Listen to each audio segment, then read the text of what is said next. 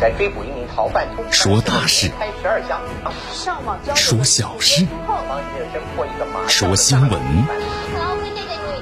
每天早八点，江南说新闻，听奇闻异事，说酸甜苦辣，品五味人生。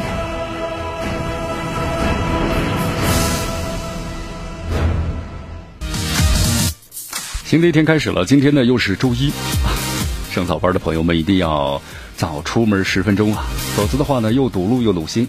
今天呢又飘着蒙蒙的细雨，所以说路面比较湿滑，希望大家呢注意安全行驶的速度。哎呦，昨天很多朋友们都观看到了这个日环食啊，确实是难以得见呐，对不对？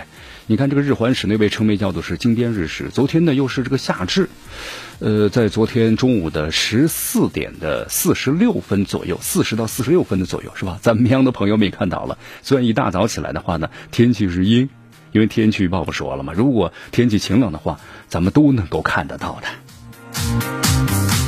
夏至又碰上日偏食啊！你看这个日偏食，江南仔细了解了一下，它有初亏、时肾和复原三个阶段。当然，昨天天气不是特别好，但是很多朋友们的这个手机还是蛮好的，它照射出来比我们的眼睛看的还是更加的清晰啊。好，也希望咱们这个爸爸妈妈们多给孩子们科普一下。来，咱们关注一下今天的天气情况。今天的最高温度是二十九度，最低温度是二十一度，所以今天呢是有雨，冷热适宜，感觉呢非常的舒服。东北风是二级，空气指数也不错，优三十八。今天呢，天气是阴有小雨啊。我们来关注一下今天江南说新闻的主要节目内容。首先呢，我们一起进入的是资讯早早报，资讯早早报，早听早知道。林郑月娥呢深夜表态，反对派的议员祈求外国政府或者组织介入，将是徒劳无功的。梁振英三瓢冷水，凉凉水啊泼下来，因为港区国安法有港独分子想要逃往新加坡。妄想。好，又碰瓷中国啊！特朗普给新冠病毒改名了，叫功夫流感。美国 C N 媒体的发言，种族主义啊！今天的今日话题呢，将能和咱们收音机前的听众朋友们，那么将一起呢聊一聊的是，特朗普最不想看到的书，白宫打官司打输了，是吧？那本书两百万美元。好，据说呢，特朗普的很多私人秘密都暴露于其中啊。看来还没开卖之前，都已经是引起了不同的社会反响啊。看来要大卖啊。好，大话体育，亚足联呢提供最新的亚冠的复赛的方案，那么五十天踢完呢，专攻东亚赛区。以上就是今天江南说新闻的主要节目内容。那么接下来呢，我们就一起进入资讯早早报。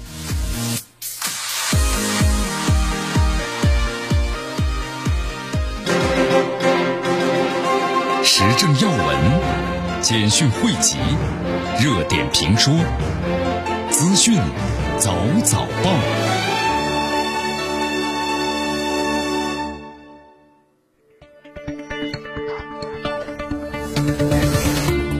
资讯早早报，早听早知道。以下时间呢，欢迎大家继续锁定和关注江南为大家所带来的绵阳广播电视台 FM 九十六点七新闻广播。好，我们来首先关注一下啊，就在昨天晚上的时候呢，香港特区行政长官林郑月娥呢是发布了声明称，全力支持和配合呢港区维护国家安全立法工作之后，后来又在这个脸书上呢发文，表示呢反对派的议员抹黑行为或者祈求外国政府呀或者组织介入，那将是徒劳无功、白费心机的。好，林郑月娥为什么要这么讲的？因为中央推进香港特区维护国家安全法的决心，这是肯定坚定不移的。和林郑月娥表示，他和特区政府是支持和配合及立法之后有效的实施国安法的决心，也是坚定不移的。所以说，他对这个警队啊遏制暴力分子，同时及此来破坏香港治安的能力是充满了信心。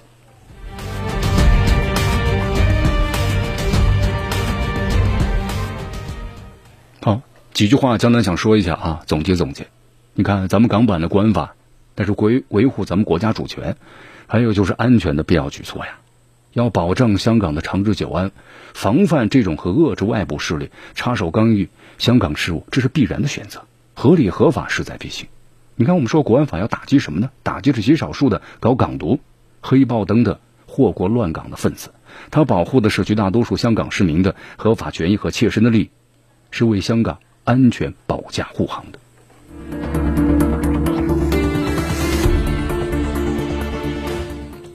港区国安法上线在即，是不是？据说某些人的话想要跑了，谁呀？就这些乱港分子啊！要跑哪儿去呢？就是要跑到新加坡去。全国政协副主席、香港的前特首的梁振英，昨天给这个港独分子呀泼了三瓢的凉水。你看最近啊有这么一些谣言嘛？什么谣言呢？说因为这个港区的国安法，香港有人和资金啊将流失，跑哪儿去呢？要跑到新加坡去，全部转移。香港政协、香港这个前特首梁振英。全国政协副主席啊，也是。然后呢，在昨天就在脸书上写了这么一篇文章，他引用的是新加坡呢和国家安全有关的主要法律内容来警告这些人，就是呢，同时呢也让这些谣言不攻自破。第一，就是任何户外的集会，包括一个人的集会，都需要得到警方的许可。如果没有得到警方的许可，那被视作是非法的。那么第二，新加坡的内部安全法呢，允许是预防逮捕，就是说在需要的时候可以不经过审判。直接就把你逮捕，或者是拘役的嫌疑犯。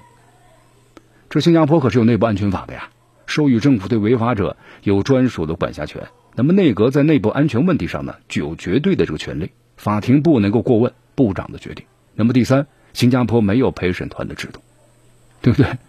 你看江南看了有网友写的，我觉得写的特别好，就是恶狗怕恶棍，是不是？你不按照规矩就不成方圆呐。那么咱们中国香港地区。呀，不想乱糟糟，那就要狠狠的打击这些不法之徒。好，继续锁定和关注江南为大家所带来的资讯早早报。迎着晨光，看漫天朝霞，好的心情，好听的新闻。走进江南说新闻，新闻早知道。与江南一起聆听江南。说新闻，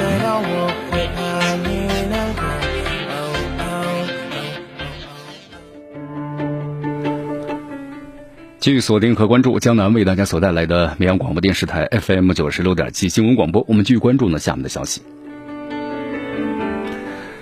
好，呃，特朗普啊，特朗普最近的话呢，美国媒体都点名要批评他了啊，怎么回事呢？是这样的，他们都认为特朗普这点有点坏，怎么个坏法呀？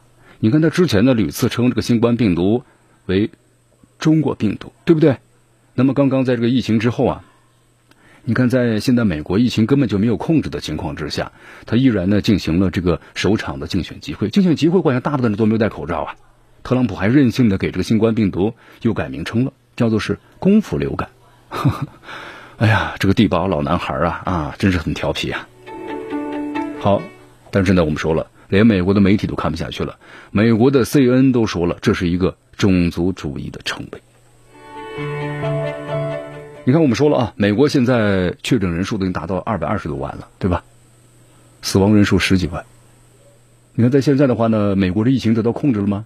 很难很难呐，几乎就是放任自流了，就是所谓的集体免疫了，对吧？你看这数字公布多了以后呢，人都麻木了那样一种感觉了。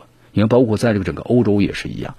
欧洲的话呢，现在由于疫情得到了有效的控制，那么现在呢，边境都开放了，欧盟成员国，结果又导致了，你看现在，当然我们还特别谈到德国的食品加工厂，对吧？出现了大面积的这个集体的感染啊，这是什么原因呢？就是因为呢，边境放开了之后，你看人员一流动，同时又没有达到呢相应的这个隔离的标准，而产生了这样的一种现状。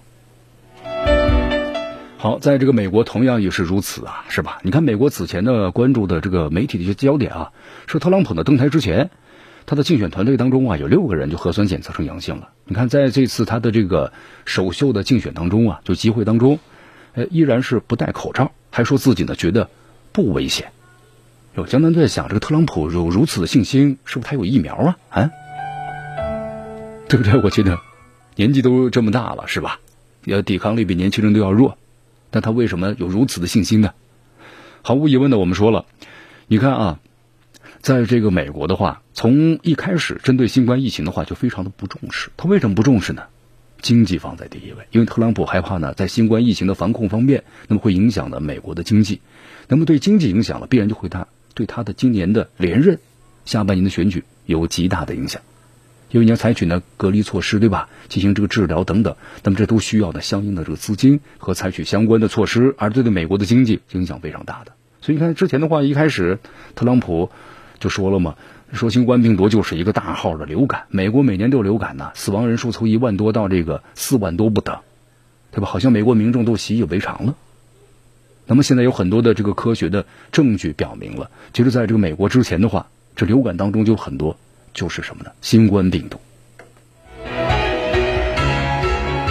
好，你看这次的话，在竞选当中，特朗普呢又给这个新冠病毒起了名字，叫做是“功夫流感”。他说：“我能给他取十九个不同版本的名字。”很多人称它为病毒，上它就是病毒；很多人称之为流感，有什么区别呢？你看，在他的心里头，就在美国这流感和新冠病毒，他认为呢都差不多，没有必要呢去完全进行防范。所以说，在现在新冠疫情为什么在美国如此爆发？你看，在这个美国的话，你到大街上随便随机可能抽取几百个人，你检测，可能大部分都是病毒的携带者。其实我们话说回来了，你不管特朗普怎么任性的称呼新冠病毒，怎么在这个名称上碰瓷我们中国，对吧？来转移视线，但是你美国现在新冠病毒的感染人数二百二十五万，那是全球第一；死亡病例将近十二万，那也是全球第一。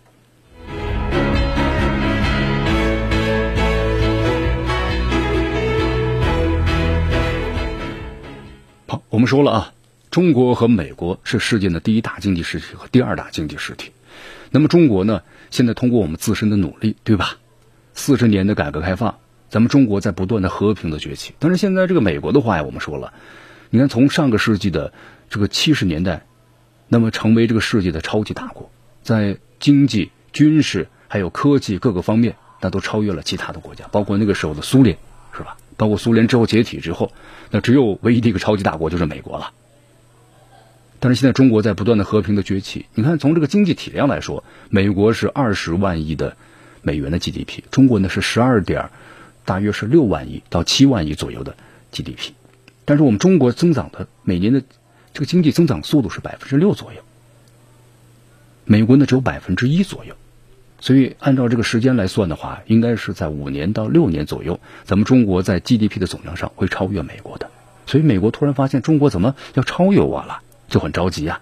你看从那个时候开始啊，也就是从几年前开始，大家发现没有，美国对中国的打压就好像就开始出现了，对吧？我们说，首先是贸易摩擦，提高这个关税。你看咱们中国向美国出口的产品是非常多的呀，五千多亿美元。那么咱们中国从美国进口的呢，只有一千多亿。所以，他对我们制裁的话，就提高关税的话，那可选的品种范围就太大了，对中国肯定有影响的。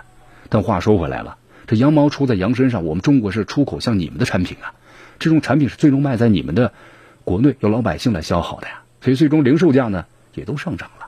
那么就是我们所说的，对吧？杀敌八百，你自损要一千的。所以，中国和美国应该相向而行，互相尊重，对吧？才能够呢实现共赢，但是美国呢，他不这么想，还是冷战的思维。你看，在前几天的话，美国呢把所谓的二零二零维吾尔人人权的政策法案签署成法了，这就是再次举着人权的旗号干涉咱们中国的内政啊。但是呢，我们说了，美国这一次的做法被国际有识之士都看的是清清楚楚。你看，我们来关注一下啊，法国新人权协会的主席呢，贝尔西是这么说的。他说：“关于呢涉及到新疆的问题，是反暴恐和反分裂的问题。恐怖主义是人类的公敌，而仅凭用人权去指责其他国家的美国，其实自身存在着严重的人权的问题。”你看，这贝尔西还说了，中国是一直崇尚世界的和平和社会的和谐的。那么，涉疆的问题是中国对恐怖主义和极端思想的理所应当的回应，不应当是被歪曲的。贝尔西呢还认为，美国现在面对新冠疫情的问题，那么连公民的基本的健康权都无法保证，这暴露了美国自身的人权的问题。他说：“不得不说，美国考虑人权问题的方式和我们感觉不太一样。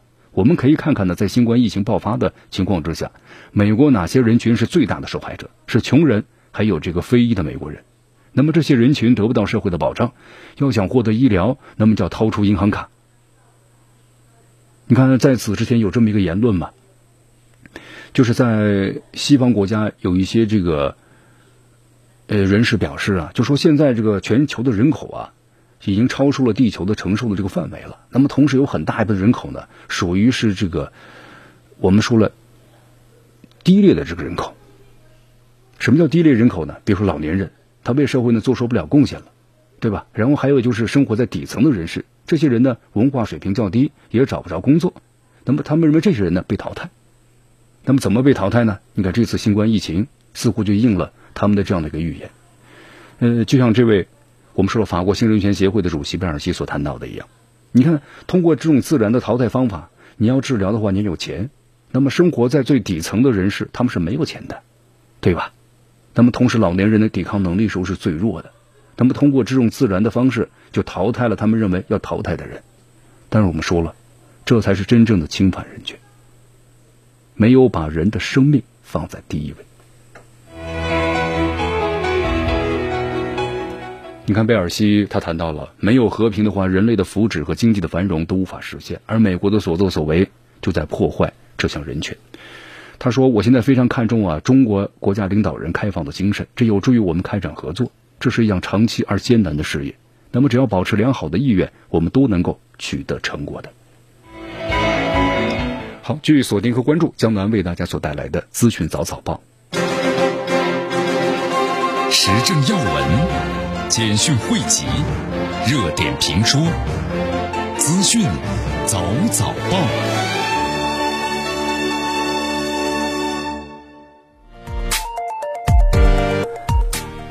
资讯早早报早听早知道一下时间呢，欢迎大家继续锁定和关注江南为大家所带来的绵阳广播电视台 FM 九十六点七新闻广播。好，这新冠病毒呀，我们说了，真的像一把这个检测，像一面镜子一样，真的是吧？像不像一面照妖镜呢？嗯，那么这次各个国家应对新冠疫情，在这个新冠疫情的面前，是不是就展现出了一个决心和心态呢？你看，在咱们中国，呃，习近平总书记呢就说了。人永远是人的生命，永远是最高的，人的生命永远是放在第一位的，人民的利益又是永远放在第一位的。所以，咱们中国呢，针对新冠疫情采取的果断的措施，那么及时和有效的控制住了新冠病毒，对吧？但是，反观这个美国的话呢，就远远没有达到。你看，在昨天啊，这个特朗普呢还这么说，他说新冠病毒检测是一把双刃剑，就是你检测越多的话呢，病例就越多，所以他要求政府呀放慢检测的速度。你看，这有点什么掩耳盗铃啊？是不是自欺欺人呢？你检测的少了，那自然每天公布的确诊人数就少了呀。但这样有何意义呢？没有任何的意义。好，因为从开始的时候，应该特朗普的心态就是集体免疫，对吧？不采取任何的措施，那么就像这个我们说了资本主义的法则一样，丛林法则，那就是优胜劣汰。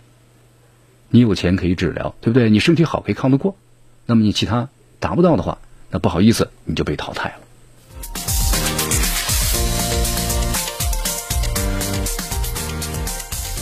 好，在这个美国的话，你看江南记得特朗普也说过这句话嘛？他说：“我们美国的检测能力是全球第一的，对吧？那放慢的话，怎么能够检测显示出你们的这个实力呢？检测能力不是最强吗？你看现在一检测的话，美国的这个感染率那不是全球最高的吗？是啊，两百多万了呀。”所以说，你看这个特朗普的话呢，被人称之为叫特离谱啊，有点不靠谱了。确实是这样的。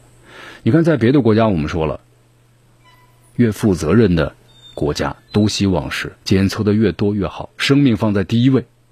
但是特朗普，我们说了，他商人的本性，然后呢，把他的政治，把他的连任，永远是放在首位的啊，利益放在首位。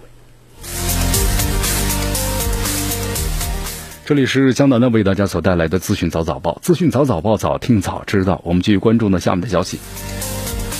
好，在昨天的话呀，意大利的米兰圣天主教大学多学科的研究中心呢发布了一项最新的民意调查，称意大利呢百分之四十一的民众啊，就是不太想注射疫苗，就是如果新冠这个病毒的疫苗的研制出来，他们不想注射啊？为什么？担心这个安全性。同时表示，就是研制成功了，我们也也不想这个接种。是不是大家觉得有点挺奇怪的呀？就全世界的民众都在盼望着，盼望着，是不是？新冠病毒的疫苗赶紧研制出来，我们才能够有效的控制这个新冠病毒。但是为什么新冠疫苗假如出来了，意大利的你看这些民众们为什么反而不愿意接受这个接种呢？好，江南仔细看了一下啊，那么在这个意大利的话呢，有超过四成的受访者，他们表示啊，对疫苗的安全性表示担忧，就说如果注射疫苗的话呢，对这个人体是不是有很大的副作用？他们认为这个疫苗的研制啊，应该有一个时间段。那么现在的话呢，你看在很短的时间之内研制出来，那么副作用的话还不能够被完全的得知，所以他们从安全角度的考虑，那么就是介于呢不太会接种啊。有部分的民众表示呢，呃，可以接种，但是呢对。副作用还是有自己的一个保留的观点。好，江南也介绍一下啊，其实，在这个整个的欧洲国家来说呀，对接种疫苗的话都有抵触情绪。你看看我们在前段时间报道消息嘛，咱们人类都已经是消灭的，比如说天花，那么在这一些欧洲国家呀，都一些有人还得了，为什么呢？他们就不愿意接种这个天花的疫苗，不愿意接种。他们认为呢，咱们的人类就应该是自然的，而不应该采用这样的一种方式来改变。所以，这个人的有时观点呢，人的思想观念是最难以改变的啊。习惯都好改变，但是呢，思想观点是很难改变的。所以说，像意大利的这种民众啊，他对各类疾病的疫苗的抵触情绪，那不是现在才有的，它是长有长久以来就已经有的。但是我们说了，新冠病毒和其他疾病不一样啊，你不接种这个疫苗，可能不光是你个人健康的问题。还有关乎咱们整个社会的公共卫生安全呢，因为它是人传人呐。所以说，政府的话应该把接种的新冠疫苗纳入社会责任的范畴啊，必须要做到。好，接下来呢，朋友们、听众朋友们，在跟随江南，咱们来到这个德国，德国的北莱茵威斯特法伦州居特斯洛县。那么最近的话，有一家这个肉联厂发生了新冠病毒呢，它是叫聚集性的感染事件。也就是说，在这个肉联厂的话，有有将近是六千名的员工。六千名的员工的话呢，接受了病毒检测，感染人数已经是一千多人了。怎么会有这么多人呢？你看这次疫情的话，我们说在欧洲的话，基本上得到有效的控制了。怎么突然一下子有这么大的一个聚集性的感染事件呢？你看当地的这个县长啊，斯文乔治阿登纳昨天呢在新闻发布会上表示啊，他说对于当地而言这是前所未闻的，确实以前呢从来没有过这样的情况，有人得，但是极个别的。那么现在的话呢，它主要是因为，就是关于这个欧盟之间的国家和国家边境线的开放。因为以前的话，我们说了，在新冠疫情期间呢，欧盟之间边境都是封锁的，就欧盟成员国之间。但是现在的话呢，这个有病毒得到了有效的控制，所以说呢，边境开放了。那么你看，我们说了，在封锁之前的话呢，很多工人都放假都走了，都回家了，是吧？那么现在要招工人。那么从其他国家又招聘了很多的工人过来了。那么过来之后的话呢，就江南听了一下咱们中国，啊，就是央广记者呀，驻这个当地的这个记者呢调查了解，就是这些人过来之后的话呢，病毒就带过来了，啊，就是没有经过严格的检测。那么第二的话，他们居住的这个房屋是由呢他们所在的肉食品加工厂所提供的，那么这也是他们的盈利的部分。就是说为他们提供这房屋，但是呢，这个房屋所住的人，一间房子住大约是两到六个人。你看，这是不符合我们现在对整个的新冠病毒的隔离要求。您属于聚集性的呀，结果就造成了现在的这样一种呢前所未有的新冠病毒的聚集性的感染事件，已经成为这个重灾区了啊！肉联厂的切割部门是疫情重灾区，有三分之二的员工呢已经被确诊的是感染了。那目前的话，整个肉联厂呢是六千五百多名员工和家属都被隔离了。当地的中小学包括幼儿园也开始呢停课了。好，所以说啊，你看这种呢，就是属于在疫情得到有效控制之后啊，没有采取严格的一些管理的措施，而造成了这样一种的聚集性的疫情的发作。好，继续锁定和关注江南为大家所带来的资讯早早报，迎着晨光。看漫天朝霞，好的心情，好听的新闻。走进江南说新闻，新闻早知道。与江南一起聆听江南说新闻。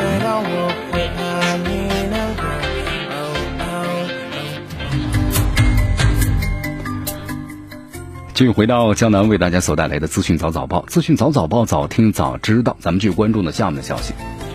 呃，这个博尔顿呢要出一本新书了啊！在出版之前的话呢，我们说了，美国媒体啊爆料了很多这个书当中的一些猛料节选 这个书中呢，特别是关于特朗普和蓬佩奥的描述，据说呢已经惹恼了这两人，两人纷纷的以个痛骂来进行回击啊。据说这个蓬佩奥呢也在骂这个美国总统特朗普，对不对？你看这书爆料之后，引起了大家的极大的关注啊，因为这是大尺度的爆料啊，是不是啊？一下引爆了美国的政坛呢？所以美国白宫呢说要起诉博尔顿。当然我们话说了啊，起诉归起诉，之前呢好像有过这样的先例，在美国这个历史上，但是呢基本上都败诉了。好，江南看了一下，你看不光是美国媒体爆料啊，这英国的媒体呢也爆料了。昨天的话又爆出了这个书中的新料，说博尔顿写呀特朗普。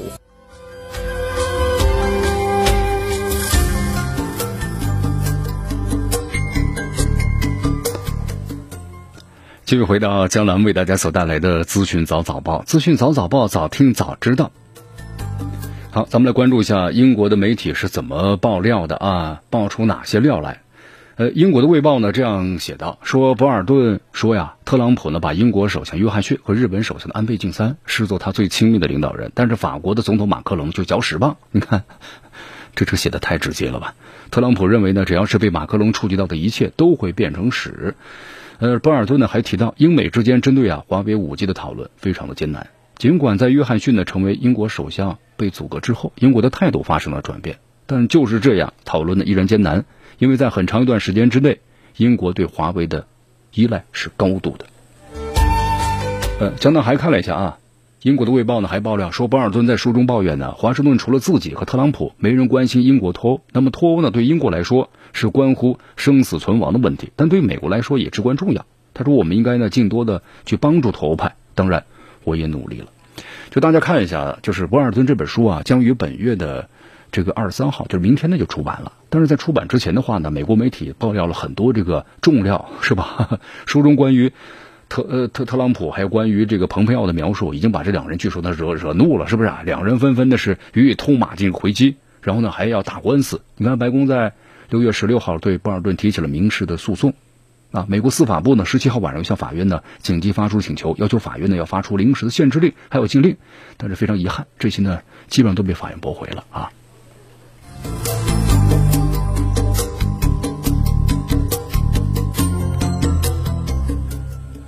哎呀，你看，我们说了东西方的这个文化呀，确实有点不太一样啊。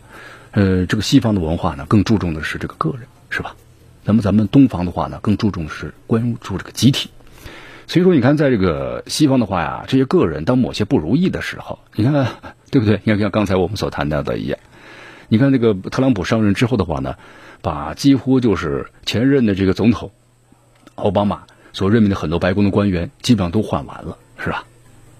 呃，顺我者行，逆我者亡，都让这样一种感觉，是吧？那博尔顿的话，心中也是恼羞成怒啊。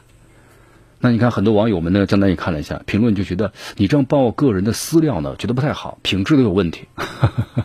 好，看来在个人的利益面前，那么这些品质又又又又又又有何用呢？是不是有这样一种感受啊？好，这样的话，其实可能对于这个民主党来说是一件呢特别高兴的事情。我们说，在竞选之前的话呢，这个政党派之间的这个争斗已经达到了。白热化的程度是吧？虽然他们都知道，就是党派之间这样一种互相攻击啊，达不到呢多大的一个效果，但是它有一种什么呢？就有一种的抹黑的感觉，哈，就是效果呢，可能最终是，比如说弹劾特朗普，你弹劾不下去的，但是呢，从那个角度来说，那么让大家认为特朗普就是有问题，是吧？从某个某个角度来，另外一个角度来说呀，能让他的声誉得到呢极大的影响。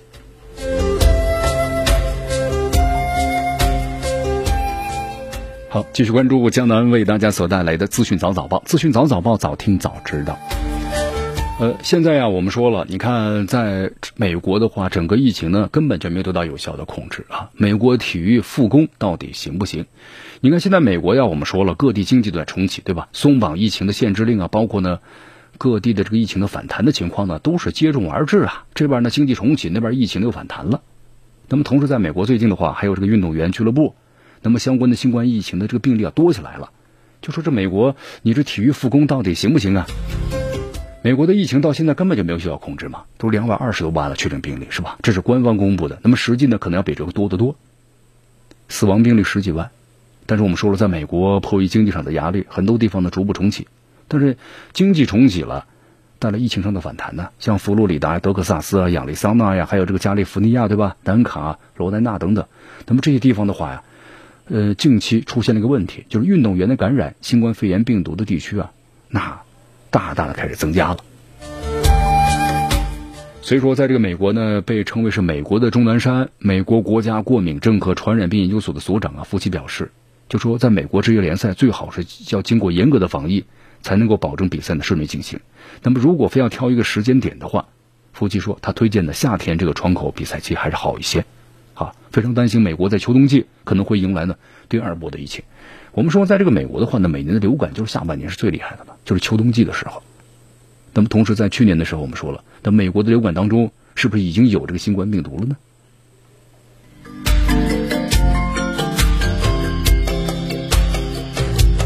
好，所以说呢，我们说体育呢也是一种精神嘛，对不对？体育呢是激励着人类一种奋发向上的精神，像挑战我们生生生命的这个极限，对吧？啊，但是呢也说了，我们要把运动员的生命呢同样也是放在第一位的，哈，不是说有一种精神呢而就不顾这个科学了。好，所以说美国现在的话呢，整个的体育项目是不是要重启？那么还是应该根据本国的疫情情况，那么制定出严格的防疫措施。你像咱们中国要我们中超联赛，是不是？中超联赛的话，比咱们中国的篮球，其实在某些方面的话呢，它严格控制。你看，包括足球的话，人数会更多一些。那么篮球在室内，相对来说人数要少一点。啊，同时参赛的队伍的话呢，呃，从这个足球来说会更多一些。所以各个方面的足球可能要考虑的。内容啊，细节方面那就要更加的完善，所以说这也是导致了咱们中超联赛到现在为止的话呢，还没有开赛的最主要的原因。防疫啊，永远是放在第第一位的。这里是江南的为大家所带来的资讯早早报，资讯早早报，早听早知道。好来，我们再继续关注呢下面的消息。好，我们来到印度啊，你看印度的话呢，最近很多地方都蔓延这股抵制中国制造的情绪啊。你看印度的媒体呢也写了这么一篇文章，就是我们可以抵制中国，但代价是什么？这篇文章呢，我觉得还是非常的清醒，对吧？它综合了两国的贸易数据，包括印度当前的经济情况，最后做出总结，就是说关闭中国产品的大门对印度呢没有丝毫的好处，反而只会呢进一步的伤害印度。好，我们印度啊，印度呢确实是一个大国，人口的大国，但是经济体量呢还是不行的，就经济不是特别的好。所以印度的话一直想寻求呢它的一个大国的地位，也一直在不断的努力着。但是我们说了，成为一个大国的话，那么首先第一点就是经济，对吧？印度的经济还没有上来，那么还有就是军事和科技。那么这两方面虽然印度呢也在不断的努力着，对吧？花了大把的这个美元，也购买了很多先进的武器。但是非常遗憾，它的综合的工业能力是不行的。你看自己造一艘航母那么几十年了，是吧？研制出一个新的，比如说坦克或者飞机的话，都是很多年很多年都一直没有呢装备部队。这说明印度在整个的综合工业方面还是有很大的问题的。但是呢，这并不阻碍他们在心中想成立一个 一个大国，对吧？得到其他国家的首肯。你看，不断的蚕食周边那些小国等等，啊，对中国在边界上的有小动作。当然，这次呢。确实是吃亏了，但吃亏之后，中国态度还非常强硬，这当时很多人不太理解呀。对，因为首先是印度违反了当时军长级的我们这个协商，是破坏了和平，贸然进入我们中国的领地，他当然要坚决予以回击。当然两国摩擦的话呢，我们说了，每个人都有一个民族情结，是吧？所以印度的民众们就要抵制中国的产品，但是呢，话说回来了。你看，我们说了，印度，印度的话和中国的贸易量一直在不断的稳定增长。但是我们说了，这是中国向印度的出口，而不是印度呢，呃，向中国的出口。所以说呀，如果印度想要和中国打这个贸易战的话，那会进一步伤害印度的。你看印度的话，我们说了，在节目当中也谈到了，印度现在这些新闻嘛，包括他们有这个个别的议员，那就是反对中国呀，是吧？然后制造了很多的谣言，那被印度政府呢也逮捕了。那么印度的上层的政府的话，人士的话呢，要求是平和这样的事情，对吧？积极的平和，同时改善和中国的这样的一些关系。因为其实现在印度的话发现呢，你包括和这些周边的小国在这个边界上的问题啊，你采用军事对抗的时候，你会占点优势。但是，一旦是发现和中国对抗的话，它是没有任何的优势存在。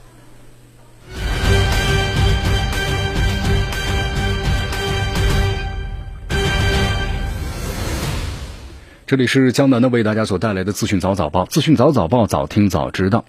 呃，最近啊，这日本媒体报道了一则消息，说首相安倍晋三呢要准备吸收中国香港的金融专业人才，希望把这个东京啊发展成为世界级的金融中心。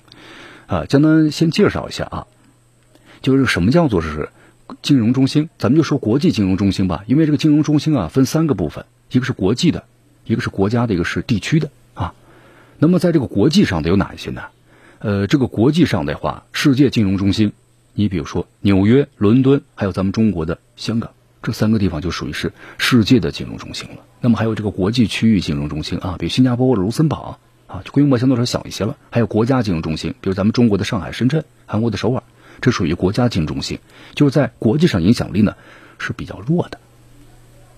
就是要成为金融中心的话呀，它有很多一些限制和条件的。比如说，有很多的这国家的金融机构和相关产业集中在你这一块，你才能成为一个金融中心啊。那么现在日本的话，我们说了，上个世纪九十年代啊，东京失去了金融地位的优势，因为在八十年代后半期的话呢，东京、纽约和伦敦被称为世界三大国际金融中心。但是后来广场协议让这个日本呢，我们说了一下子把几十年的这个发展的成果。就被美国薅羊毛了，结果一下子东京也失去了金融这么一个地位的优势啊。所以说现在的话呢，日日本就希望把东京打造成这个亚洲第一金融中心。但话是这么说，其实还有很多的一些这个问题。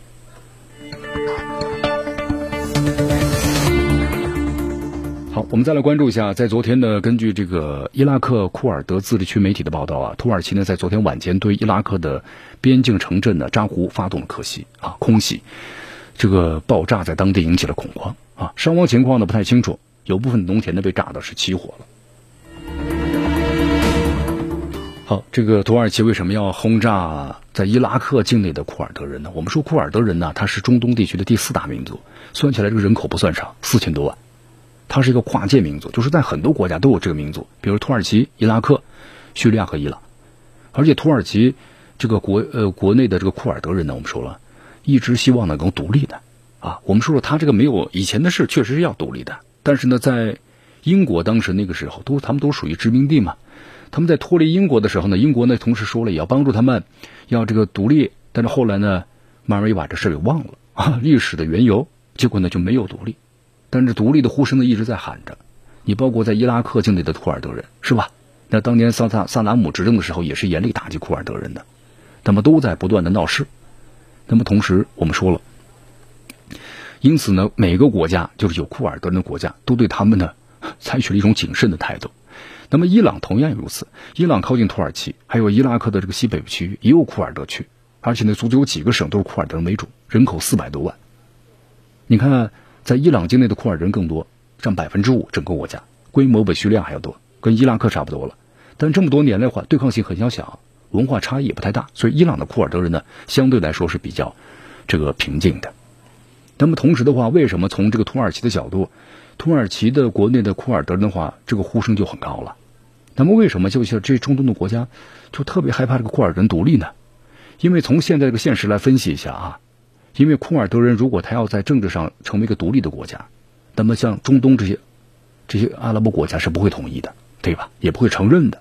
那么有一个国家可能会承认，就是以色列，是吧？那么在这个方面的话呢，你看我们说了，以色列的这个库尔呃不是呃伊拉克的库尔德人，他们要出口石油，百分之七十是通过土耳其在地中海的港口运到以色列的。那么在历史上，以色列和库尔人之间关系很紧密。所以说，这就是为什么现在这些阿拉伯中东阿拉伯国家，那么包括土耳其、包括伊朗等等，那么对于以色列在伊拉克库尔德人地区的渗透，就感到非常担心。那么也导致了这个土耳其一直在严厉的打击伊拉克境内的库尔德人，啊，这个关系呢是非常复杂的。好，以上就是今天的资讯早早报的全部内容啊。那么接下来呢，我们就进入今日话题。今日话题，咱们谈谈特朗普最不想看到的那本书，是吧？明天就要。开始呢，发行了，白宫打官司也输了。咱们今天今日话题啊，我们一起来详细的解析一下。